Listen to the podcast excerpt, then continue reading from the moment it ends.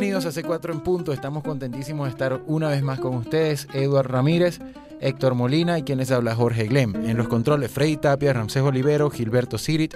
En la producción Natalia Rodríguez. En la coordinación Emiliana España. En la gerencia de producción Susana Rodríguez. Para comunicarse con la producción de este programa, escríbenos a C4 en punto, arroba onda la superestación y búscanos en Twitter por arroba C4 trío y arroba circuito onda. Igualmente puedes llamarnos por los teléfonos 0212-267-1079 y 0212-201-6052. Y acabamos de escuchar un tema del disco La Patilla de Aquiles Baez. Este tema se llama A San Benito, es una gaita de tambora, pero que tiene una particularidad que es que en el clarinete está un invitado o una invitada muy especial que es Anat Cohen, una clarinetista israelí que está radicada hace muchos años en Nueva York. Eh, Aquiles, como muchos de ustedes saben, vivió algunos años en Nueva York, Aquiles Baez, y este, empezó a tener contacto con ella, la conoció allá y, y la ha vinculado a la música venezolana de una forma eh, increíble. Anat es uno de los músicos más impresionantes que existen en la actualidad en el mundo del jazz. Y, y, estuvo aquí en Venezuela hace algunos años, ha venido ya varias veces con Aquiles a hacer música venezolana y todo el que la ve piensa que uh, Anat es de, no sé, de Choroní. No, bueno, no por lo negrita, pero... Y, es- y es es- impresionante eh, cómo Anat eh, se, se puede, digamos, este prestar a otro tipo de música que quizás no es su pero música si tradicional. nada. Bueno, Sí, aquí sí. estamos hablando de la música venezolana, pero ella también se ha metido con la música brasilera, Brasilera, tocando con los con los duros de la música brasilera. Incluso están DVDs de, de- creo que es un es un homenaje que le hicieron a, a, A Jacob, ¿no? a Jacob, creo A que Jacob es, tocando que es un con mandolinista brasilero. Sí. con eh, ¿cómo se llama la- el armonicista que toca con Hamilton? Gabriel Grossi. Gabriel Gabriel Grossi, Grossi, ajá. y bueno, una cantidad de duros. Es impresionante eh, y no es tan común conseguir un músico que, que afronte otros tipos de música al nivel que lo lleva ella. Y bueno, es, es- es alguien muy muy, admirada por nosotros, Este- así como, como Sí. Aquiles. Eh, Aquiles, Aquiles es nuestro, nuestro padre y además un gran, eh, creo que fue el que, el, el que nos agarró a nosotros como C4 Trío y nos, nos expuso, nos presentó gente y de verdad nosotros tenemos un agradecimiento enorme y, y- y eterno por Aquiles. Y este es uno de los discos que, que fue una... un- cuando salió este disco todos nos quedamos encantados de lo que estaba pasando, la música que compone Aquiles es increíble, el disco se llama La Patilla, es de Cacao Música eh, y salió en 2007. En Venezuela salió como La Patilla. En Estados Unidos también salió como The For You Now. The Partillation. For You Now. For you now. La pa- Patilla. La está- productora nos mira feo, la San productora de este programa. Está bajo tu techo de estrella, buscando caimán en Boquecaño, La Patilla, Lloro, como La Guayabera, For Calling, donde el cielo se encuentra, se dice Mi Negro, Guajira, El Trompo Enrollado o algo así. Y, y los músicos que están aquí en este disco son una eh, un dream team de la música venezolana. Está Roberto Cocha, Adolfo Herrera, Roberto Diego Cocho, Álvarez. Adolfo Rojas en la batería. Adolfo Pablo. Gil, Anat Cohen grabó cuatro de los temas del disco, Huáscar Barras, Alexander Livinali, Gerando, Geraldo Rosales y Wilmer Montilla. Así que este es un disco que tienen que tener en su casa y escucharlo porque realmente es una joya de la Se música consigue venezolana. por ahí, es un disco que se Sí, consigue sí, sí, fácilmente. sí. Y además, Sí. de verdad, las composiciones de Aquiles son eh, increíbles. Son Increíbles, muy, muy chéveres. Hay un sí. tema que se llama eh, Choro, Ajá. que también Dedicado toca a los- Nat. Dedicado a los choros, ¿no? No, bueno, yo para quienes yo no lo- lo sepan, en Brasil el choro es un ritmo. Es un Aquí ritmo. es que es otra cosa. Sí, además que eh, Aquiles, bueno, no solamente en este disco que se titula La Patilla, sino en toda la, en toda su discografía eh, eh, es digna de, de que, bueno, que la busquemos, de que la escuchemos. Aquiles es un, además de ser un gran guitarrista, un gran compositor, arreglista, siempre anda creando. Un en una- trabajador incansable. Sí, en Aquiles una- nunca una búsqueda. para de escribir y de hacer Aquiles, cosas. para que sepan más o menos, cuando, cuando se fue a vivir en algún tiempo a Estados Unidos, él fue a Berkeley College of Music a estudiar, supuestamente, y lo dejaron dando clases Sí. Sí. por, por, por, bueno, por ese conocimiento tan bravo que él tiene de, de la guitarra popular y, y, bueno, todos sus conocimientos musicales. Bueno, así que es una, es un músico admirado por nosotros Y, y bueno, esperamos que, que ustedes también se, se hayan contagiado un poco de esa, de, de, de esa admiración por Aquiles y busquen su música. Sí, bueno, y tenemos, en, en- estábamos hablando de Nat Cohen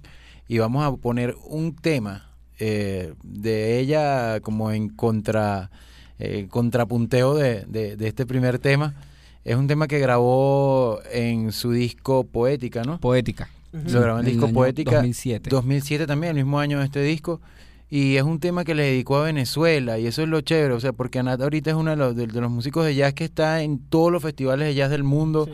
es una representante del clarinete de- e- en el mundo increíble y, y yo creo que, que, que una persona y una personalidad como, como Anat que le haya dedicado algo a Venezuela es, es muy chévere y además se la dedicó a un lugar muy especial y muy, muy cómico donde nos reunimos muchos músicos después de los conciertos, que es la Casa del Llano. Entonces vamos a escuchar este merengue, es un merengue venezolano que escribió Nat Cohen que se llama La Casa del Llano. Escuchemos.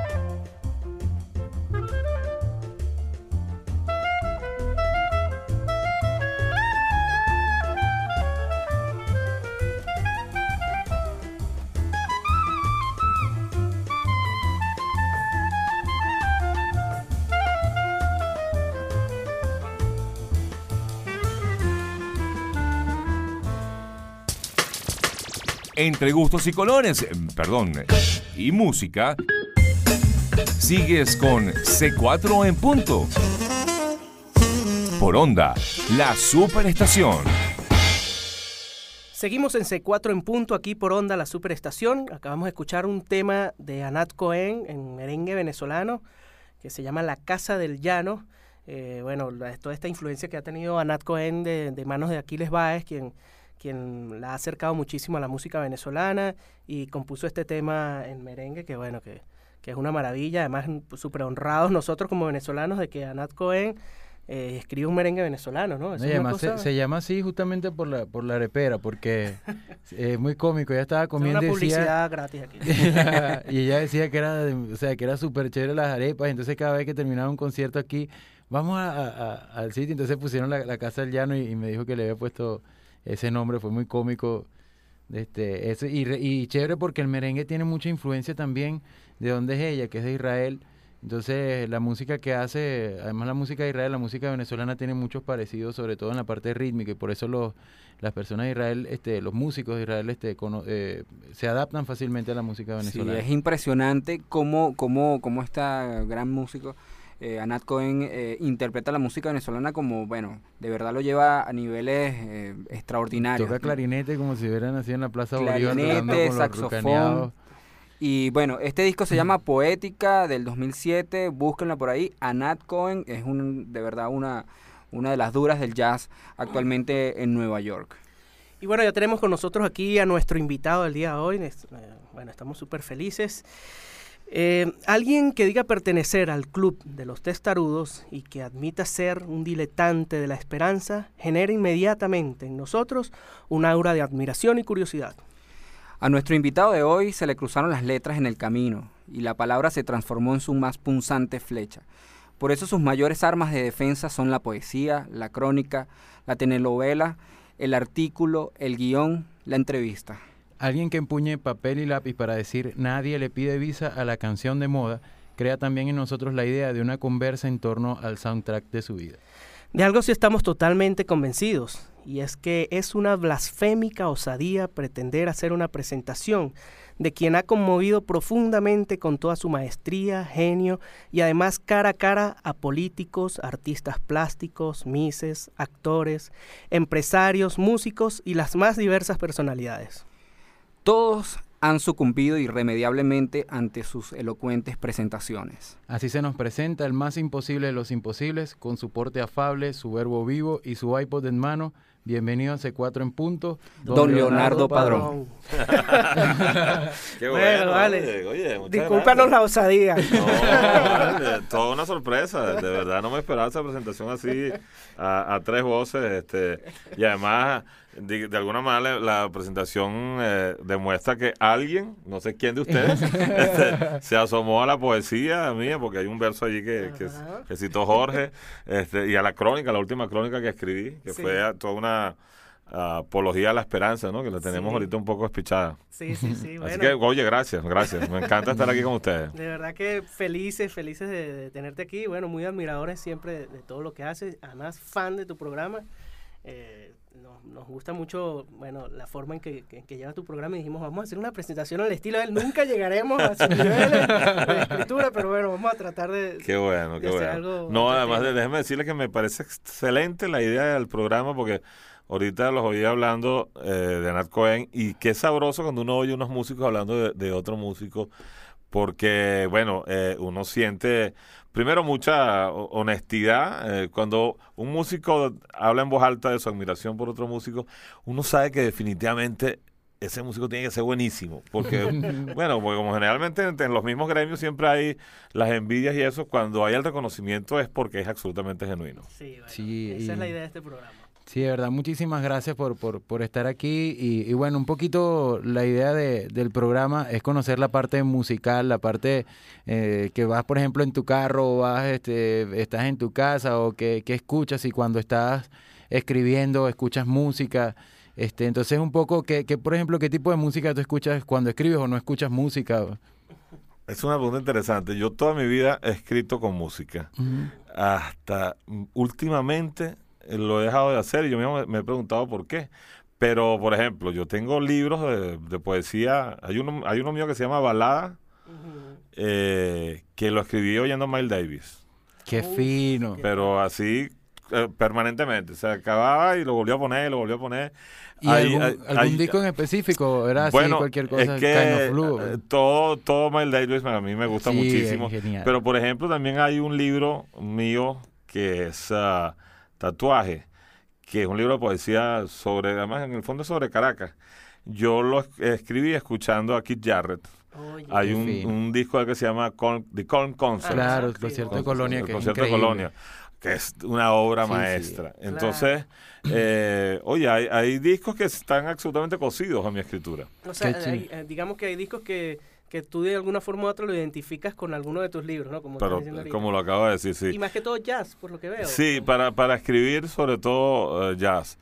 Pero fíjate, la dinámica del país en los últimos años me ha hecho que, que a veces escribo en silencio como para no dejar de escuchar al país, Wow. Qué chévere, ¿sabes? Claro. qué fino. Claro. Porque, bueno, o- y tengo muchas veces el, el televisor prendido en, en, en, en mood, pero así como que no me quiero desconectar porque, bueno, porque sabemos que aquí hay una vorágine en proceso, ¿no? Claro, claro. Pero bueno. Bueno, Leonardo, eh, bueno, además de, de conocer un poco cómo, cómo, cómo te desenvuelves a- para, para, para escribir, eh, ya sabemos que, bueno, que te encanta la música y un poco la idea de este programa es que nuestro invitado ponga música. Mm. Esto es una especie de, de guerra, de contrapunteo de iPods que, que siempre hacemos en nuestro programa y bueno, nos, nos gustaría que, que buscaras en tu iPod y que colocaras algo, algo chévere que, que mostrarle a la gente de lo que escucha Leonardo Padrón. Bueno, chicos, yo, yo tengo por aquí, eh, hablando, por ejemplo, de, de cantantes hispanos que me han marcado, yo tengo que eh, invocar al señor Joan Manuel Serrat, que para mí ha sido, para mí, muchísima gente de mi generación y, otras generaciones ha sido decisivo. Y para mí, además, lo digo por, uh, bueno, por la manera en como él ha trabajado las letras de sus canciones, ¿no? Ese vínculo tan, tan ese aire a poesía que tienen las letras de Serrat. Eh, y hay un disco en particular que a mí me acompañó durante muchos años. El disco entero también, o sea, era el long play, porque yo tenía el long play, Sí. era Mediterráneo, Claro. ¿no? Porque además ahí, ahí hay piezas maravillosas, Pueblo Blanco, Lucía, aquellas pequeñas cosas, pero en particular la canción que le da el nombre al disco, Mediterráneo, creo que además es una de las canciones más alegres que he escuchado y además eh, qué manera de cantar un gentilicio. Buenísimo. Así es. Así Bueno, que bueno, pon- Escuchemos entonces. Vamos a escuchar Mediterráneo. Mediterráneo.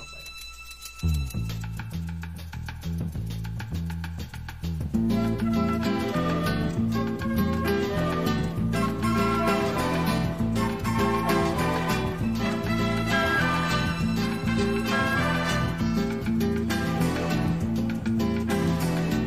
Porque mi niñez sigue jugando en tu playa. Y escondido tras las cañas duerme mi primer amor. Llevo tu luz y tu olor por donde quiera que vaya.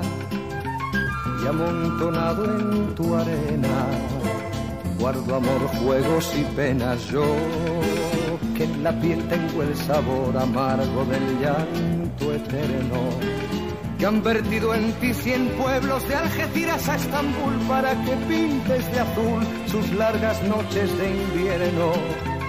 A fuerza de desventuras, tu alma es profunda y oscura.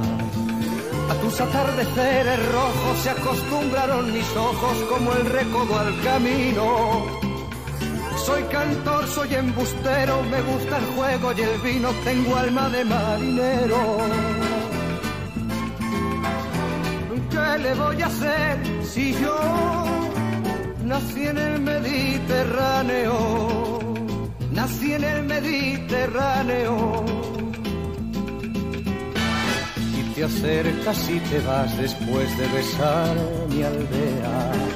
Jugando con la marea, te vas pensando en volver, eres como una mujer perfumadita de brea que se añora y que se quiere, que se conoce y se teme. Ay, si un día para mi mal viene a buscarme la parca, empujar al mar mi barca con un levante otoñal y dejad que el temporal desguace sus alas blancas.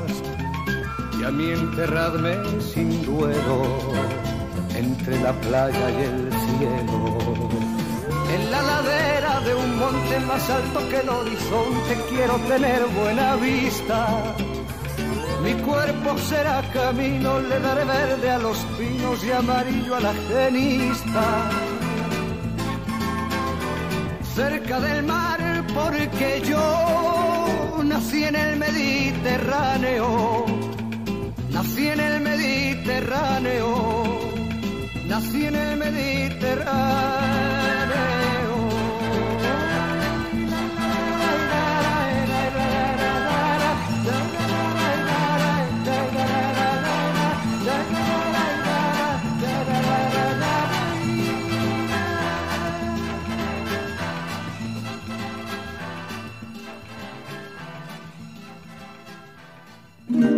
Jorge Glem, Eduard Ramírez y Héctor Molina hacen un contrapunteo de gustos musicales. C4 en punto. Por onda, La Superestación. Seguimos acá en C4 en punto, bueno, escuchando buena música. Hoy tenemos como invitado a Leonardo Padrón, quien acaba de colocar este tema Mediterráneo del maestro Joan Manuel Serrat. Eh, yo confieso que de los tres soy el, el que no conoce a, a Serrat. Y bueno, me encantaría bueno conocer mucho más de esta música y quizás habrá gente que nos esté escuchando que, que, que igualmente eh, bueno, esté curioso de, de, de, conocer a este artista, ¿no? Que, que, que, nos pudieras tú hablar de este, de este, de este maestro. Yo lo que escuchaba aquí era eh, a, a, bueno, con mis oídos de, de, músico venezolano, yo escuchaba un poco de joropo por debajo de, de mi traducción, ¿no?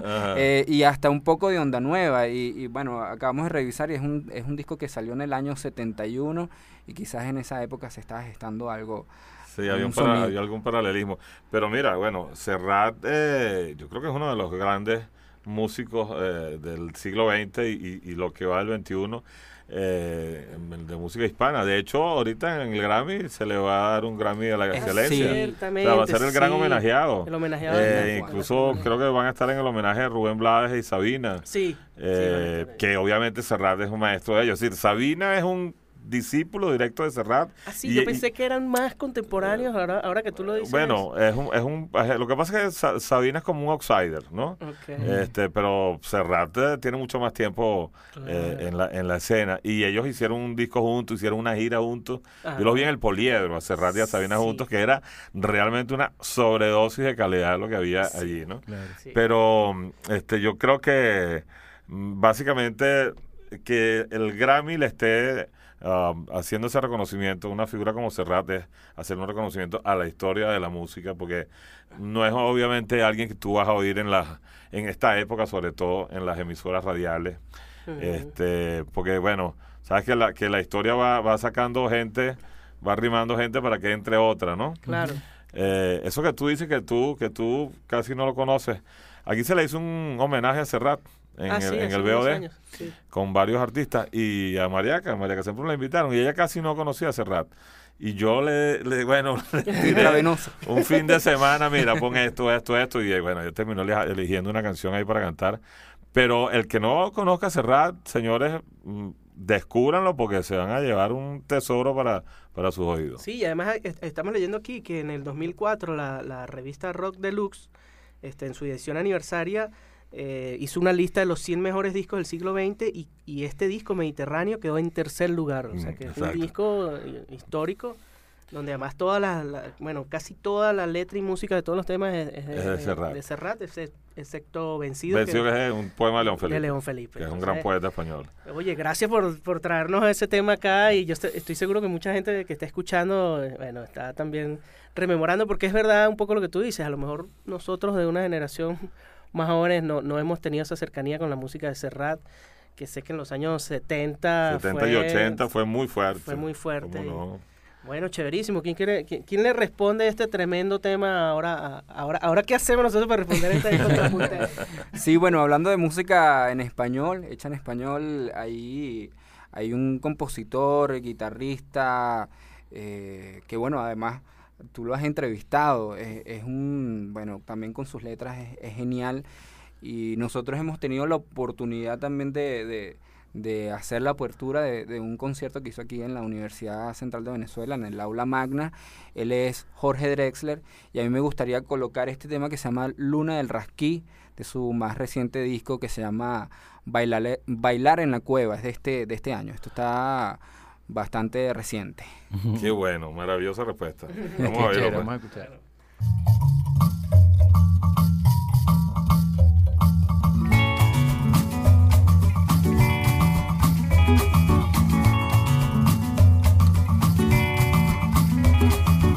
Yo miraba la luna de Rasquí, tumbado en la arena blanca. Yo miraba la luna de Rasquí, tumbado en la arena blanca la luna me hablaba solo a mí, la luna me hablaba solo a mí, la luna me hablaba solo a mí, la luna me hablaba solo a mí. Me decía la luna de Rasquí, estás en arena santa. Me decía la luna de Rasquí, estás en arena santa.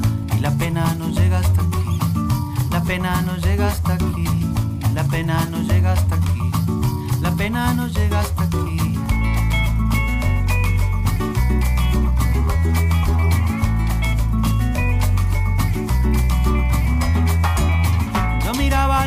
De rasquí, tumbado en la arena blanca. Yo miraba la luna de rasquí, tumbado en la arena blanca. Y la luna me hablaba solo a mí, la luna me hablaba solo a mí, la luna me hablaba solo a mí, la luna me hablaba solo a mí. La luna, yo juraría, me estaba hablando, la luna, yo juraría me estaba hablando como al loco Juan Carabina en la noche de San Fernando. Como al loco Juan Carabina en la noche de San Fernando.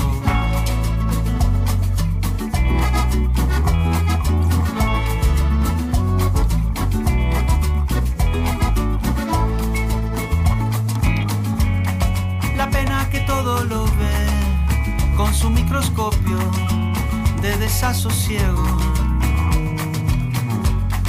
La pena aquí creo que tiene un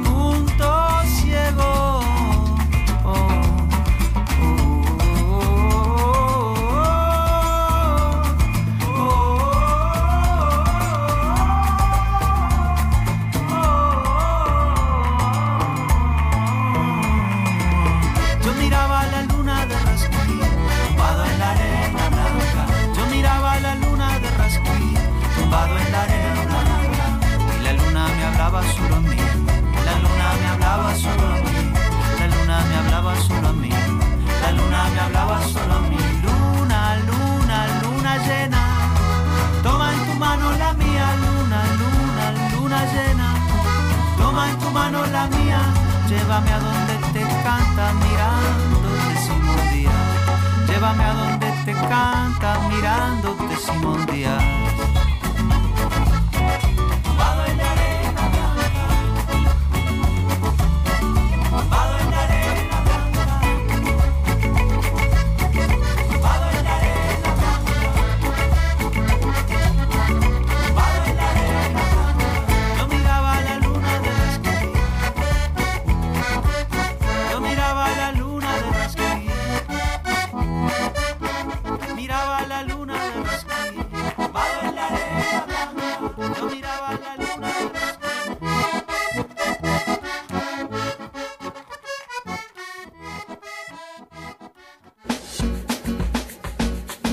Contrapunteo de gustos musicales. C4 en punto. Por onda, la superestación. Seguimos con C4 en punto con nuestro invitado de lujo, eh, el señor Leonardo Padrón, que para nosotros es realmente eh, un, honor tenerlo, tenerlo en el programa y, y estábamos escuchando como respuesta a Mediterráneo un tema de Jorge Drexler que lleva por nombre Luna de Rasquí. Y bueno, estábamos investigando qué es Rasquí y, es el callo que está en los roques. Y ahorita este, me estoy acordando que eh, nosotros teníamos como, como una especie de invitación a, Jorge y a, los ingenieros que eran muy, muy chéveres. eh, porque a, mí me pasó algo interesantísimo con, con uno de los ingenieros de, Jorge. Cuando lo vimos en el aula magna, nos dimos cuenta que era increíble el trabajo que hacían los ingenieros, los dos que trajo. Hicieron un trabajo con con este sonidos del, del metro, este, en la mañana se fueron, empezaron a grabar sonidos del metro, de las calles de Caracas, y en la noche empezaron a mezclarlo con un tema en vivo de Jorge, y, y hablamos, yo hablé un rato con ellos y les pregunté, oye, pero ¿quién, quién es tu influencia así fuerte en, en, en ingeniería? Entonces yo estaba pensando que me iba a decir cualquier, cualquier eh, tipo de estos genios del mundo, y me dice, ¿tú sabes quién es mi mayor influencia? Y no solo la mía, sino la de muchísimos ingenieros ahorita en España, y este es Alonso Toro. ¿Qué tal? Y yo, ¿qué? ¿Qué no tal? puede ser. Y me dice, sí, el disco que se llama No me perdona, Ajá. que este Claro. que es ¿Que buenísimo. ¿Dónde es está el disco- experimento ese con la voz de Carlos Andrés Pérez? Exactamente, Sí. exacto. y los loros. Ajá, eh. y los Sí, loros, sí. Entonces, yo me quedé así frío porque, bueno, ese es un disco que, que se escuchó poco, pero Claro, estuvo por ahí. casi clandestino. Sí, y entonces cuando yo le comento eso a Alonso, Alonso me dice, o sea, ¿qué? Me ha alegrado el día. Yo ni siquiera sabía que ese disco estaba por allá. De verdad que fue algo tú, bien, bien chévere. Qué maravilla. Y- Bueno, eh, eh, Drexler pertenece sin duda a la estirpe de Serrat, o sea, fue Sí. una estupenda eh, respuesta de parte de ustedes al, al- al tema de Serrat. y sabes que yo estuve en ese concierto eh, de ustedes con, con Drexler en el aula magna. Eh, además, el aula magna tiene una acústica brutal, sí, yo creo sí. que insuperable. Y yo creo que de los conciertos más hermosos que he escuchado en el aula magna fue eso de, que hizo Jorge Drexler. además Solo con su guitarra. no, no, no, una cosa minimalista Sí, sí. pero de una pureza eh, impecable, Sí, sí, realmente impecable. Y él es, tú sabes que, bueno, yo lo entrevisté para Los Imposibles. Ajá. Él es además, bueno, como todo gran cantautor, eh, un tipo que lee mucha poesía. Mm. Eh, a mí me pasó una vez u- una anécdota que yo fui a, a la vieja librería del Ateneo, del, viejo Ateneo. Tenía una librería hermosísima y me dijo el librero, chico, se acaba de ir de aquí Juan Luis Guerra. Que yo no me diga, y se llevó 20 libros de poesía venezolana. Wow. ¿Qué? O sea, fíjate la maravilla, que, que bien habla eh, eso de un cantautor Sí. que va a un país determinado, va a una librería y pregunta por la literatura de ese país y se la lleva. Wow. ¿Sabes? Yo digo, bueno, Claro. con razón, este tipo escribe las letras que escribe. pues, ¿no? Claro. Sí, y, y, y, bueno, también Drexler eh, eh, es una, una persona que admira muchísimo a alguien bueno, que nosotros también admi- admiramos muchísimo, el gran Simón Díaz. Y en este tema que acabamos de escuchar, eh, que se llama La Luna de Rasquilla, él se la dedica a- al maestro Simón Díaz en el disco, dice, al maestro Simón Díaz, y e incluso usa frases, eh, eh, cita al loco Juan Al loco Juan Carabina, y La Luna, ¿no? Y, y, eh, es, es buenísimo como, como nuestro, bueno, eh, es nu- nuestros héroes musicales venezolanos afuera, eh, gente como Drexler o, o, por ejemplo Caetano Veloso. Nosotros estuvimos en Nueva York hace, hace poco y un amigo de nosotros le dijimos, mira, vamos para el concierto. No, chamo, lo que pasa es que ya compré entradas para Caetano y bueno, tú sabes. Y, y entonces después del concierto nos vimos, estuvimos por ahí este, echando broma y nos dijo, pana, hizo la tonada de luna llena a capela y fue una de las cosas más increíbles. Wow. Entonces es, es, es muy bonito eso que, que, que bueno, que la- nuestra música venezolana esté sonando Sí. fuera con esto. Tú sabes que yo hice un pequeño aporte a la música venezolana, aunque, no, aunque no tengo nada que ver con la música, pero yo cuando entrevisté a Julieta Venegas, que me encanta Julieta Venegas, le, en esa época en Los Imposibles le hacíamos regalos a los invitados, pues al final. Y yo le regalé a ella un 4. Wow. Qué Porque además ella, le- le- ella es una tipo que le encanta experimentar con instrumentos. Claro. Ella estaba alucinando con el 4. Y no me lo van a creer, en el álbum siguiente ella incorporó el 4. O sea, aprendió a tocar el 4 y lo incorporó como en tres temas. Qué bien. Qué qué- Entonces nosotros tenemos que decirte gracias, Leonardo. Mira, pero ¿hay algún poema tuyo que se haya vuelto canción, que lo hayan musicalizado? Mira, Nancy Toro es que eh, eh, le puso música a un poema mío que se llama Memorandum, eh, con arreglo de Aquiles Baez. Ah, ok. en, un disco de, de Nancy Toro. Y bueno, en el último disco, en el último, el- en el disco de Mariaca, que es su primer disco, Ajá. Hay un, ella le puso eh, música a, a un poema mío de, de Métodos de la Lluvia. El poema se llama Oración. Entonces, bueno, ya ahí poco a poco están empezando a aparecer. Claro, Sí. poco a poco, vamos a ver. ¿Y Qué qué, qué, qué- otro tema nos puedes poner eh, por allí? de Algo, de otra música Mira, trajiste. te- fíjate tú, yo soy un... Yo solo así que yo soy como una suerte de, de hijo del, de- del rock, ¿no? Es decir, yo me crié mucho escuchando... eh, me crié musicalmente, quiero decir. Escuchando, por ejemplo, rock sinfónico. Yo escuché muchísimo Genesis, Yes, eh, Pink Floyd, toda esa gente. Jethro Tull, etcétera, etcétera. Emerson, Lake and Palmer, que hacían esas cosas maravillosas, eh, lo que llamaban el rock sinfónico, ¿no? Pero eso me hizo también vincularme mucho con el, con el rock que se hizo en Latinoamérica, pues, ¿no? Descubrir lo, que- lo que se estaba haciendo aquí. Y bueno, eh, me vinculé muchísimo con lo que todo lo que hizo Soda Stereo y por supuesto dos otros dos grandes héroes del rock en español que son Charlie García y Fito Páez, ¿no? Fito Páez tiene una canción que a mí me gusta muchísimo, eh, que se llama Giros, pero además me gusta porque además él le aportó eh, son- melódicamente el, el sonido del bandoneón. Entonces está, tiene atravesado ahí el tango, ¿no? Y la mezcla es deliciosa. Eso, esa, esa canción es como una suerte de himno de, de, de mis noches. Bueno, entonces Qué vamos a escuchar de Fito Páez este tema que está poniendo desde su iPod Leonardo Padrón, Heroes. giros.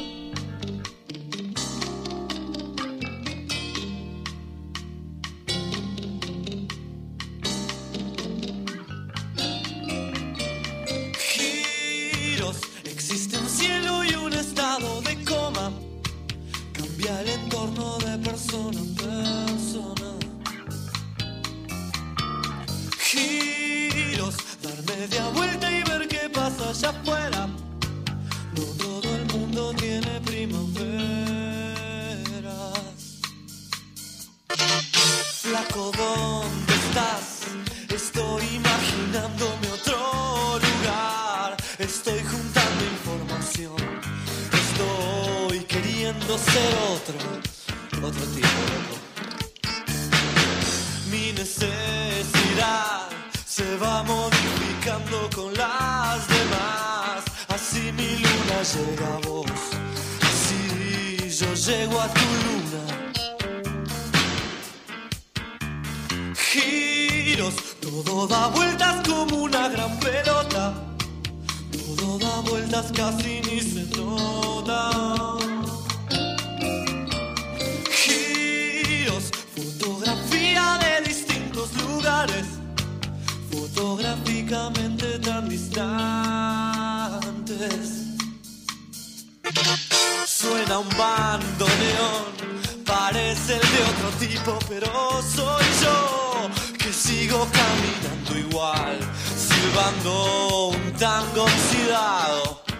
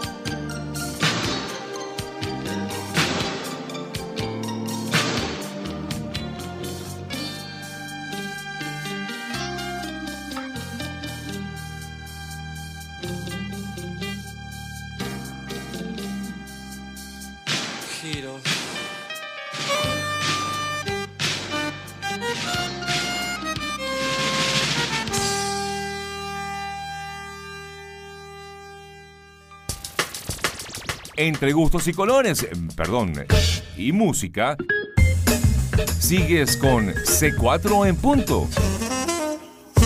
Por onda, la superestación.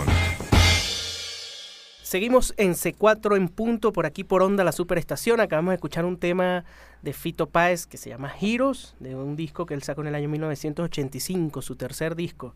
Y bueno, yo, yo siempre digo que para, para ser un gran cantante no se necesita una gran voz, porque eh, y, y hemos tenido aquí un par de ejemplos. Yo creo que la voz de Serrat y la voz de Fito no son unas voces extraordinarias, pero nada. definitivamente las cosas que dicen y cómo las dicen es lo importante y lo relevante en, en, en su música. Y hay muchos Ok. ejemplos, ¿no? En No, la- pues, por bueno. ejemplo, Sí, Manzanero. Eros eh, Ramazzotti, por ejemplo. Ramazzotti, Silvio Rodríguez. Silvio Rodríguez. Bola de Sí. nieve también. Sí, Ajá. uh, Sí. muchos ejemplos. Pero Julio Iglesias, Dios. mi bola de nieve que cantaba y, él empieza a cantar y, y uno soltando las lágrimas.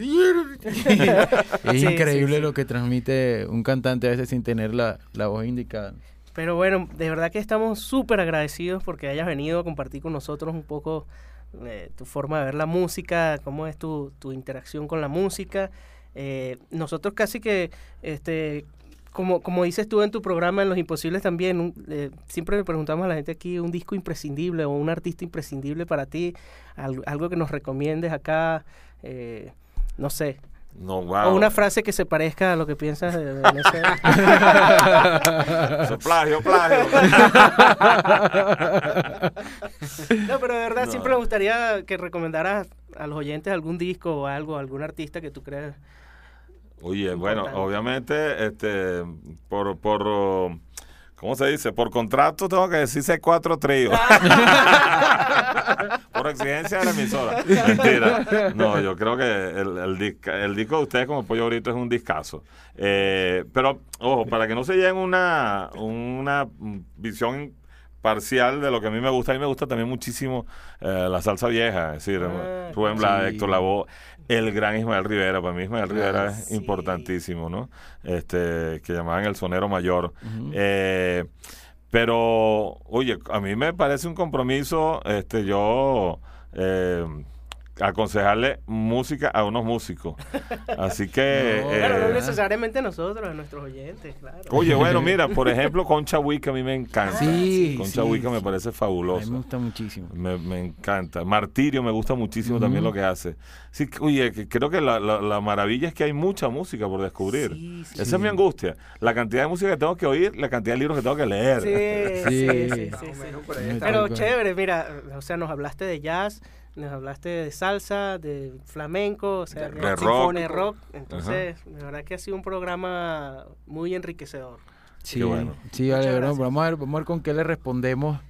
Bueno, yo estaba pensando aquí, revisando en mi iPod, responder con una canción de Fito Páez, pero no cantada por Fito Páez. De hecho, este, la primera vez que yo escuché esta canción, la escuché en esta versión de Caetano Veloso, que estábamos hablando eh, hace un momento, este, que se llama eh, Un vestido y un de amor. eh, que es una- un poema hermosísimo. Y es. después, cuando me enteré que, que era de Fito Páez, me sorprendió un poco. Nunca me imaginé una canción de ese estilo eh, hecha por Fito Páez, ¿no? Y además que es con una orquestación maravillosa. De Jack Morelenbaum. que- Jack Morelenbaum, que es un arreglista, eh, es el director musical de, de muchos de los proyectos de Caetano Veloso. Entonces, bueno, nos despedimos con este tema, pero tenemos que decir los créditos de la estación. Y bueno, gracias nuevamente. No, Muchísimas gracias. Por- Extraordinario, qué rico el concepto del programa. De verdad lo felicito. Bueno, muchas gracias, muchísimas muchas gracias. gracias. Bueno, estamos aquí en los controles, Freddy Tapia, Ramsés Olivero, Gilberto Sirit, en la producción Natasha Rodríguez, en la coordinación Emiliana España, en la gerencia de producción Susana Rodríguez. Para comunicarse con la producción de este programa, escríbenos a c4 en punto arroba onda la superestación. Búscanos en Twitter por arroba C4 Trío y arroba Circuito Onda. O por los teléfonos 0212-267-1079, 0212-201-6052. Y esto, bueno, fue C4 en punto. Nos vemos la semana que viene. Así es. Te vi, juntabas margaritas del mantel. Ya sé que te traté bastante mal. No sé si eras un ángel o simplemente te vi.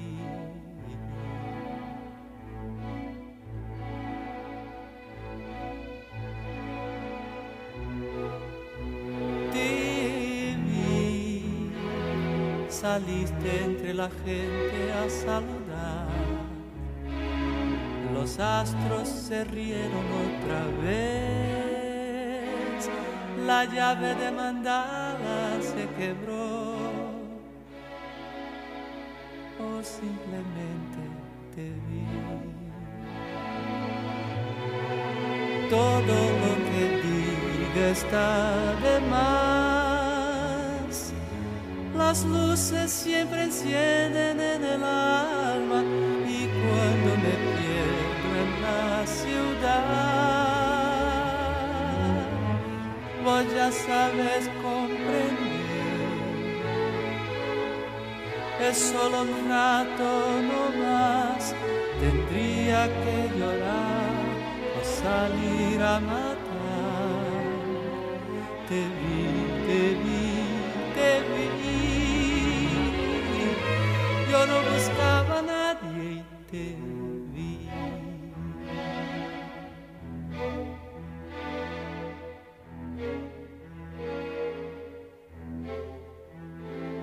Te vi, unos chinos en Madrid. Hay cosas que te ayudan a vivir. No hacías otra cosa que escribir. Yo simplemente te vi.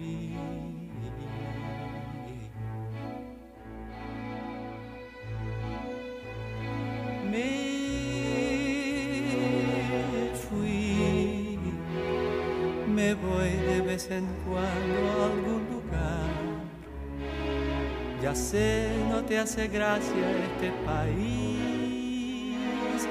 Tenías un vestido y un amor. Yo simplemente te vi.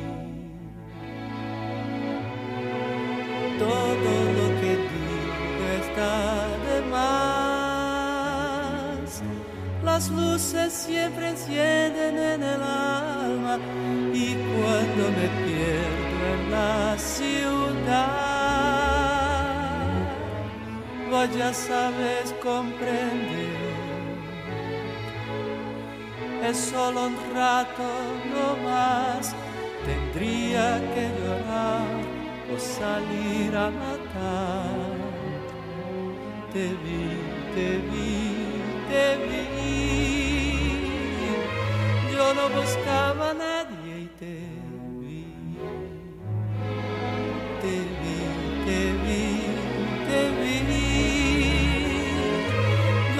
Cabañas.